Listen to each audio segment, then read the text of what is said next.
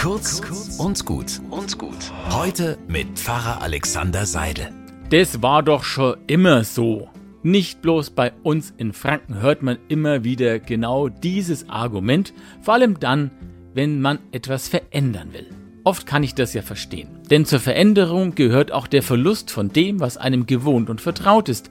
Aber wenn immer alles bleibt, wie es ist, geht halt auch nichts vorwärts. Jesus hat einmal gesagt, wenn das Weizenkorn nicht in die Erde fällt und stirbt, so bleibt es allein.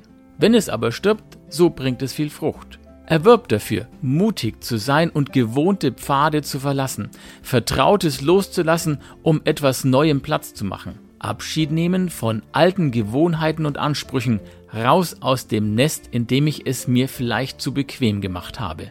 Ein kleiner Tod, damit neues Leben anfangen kann.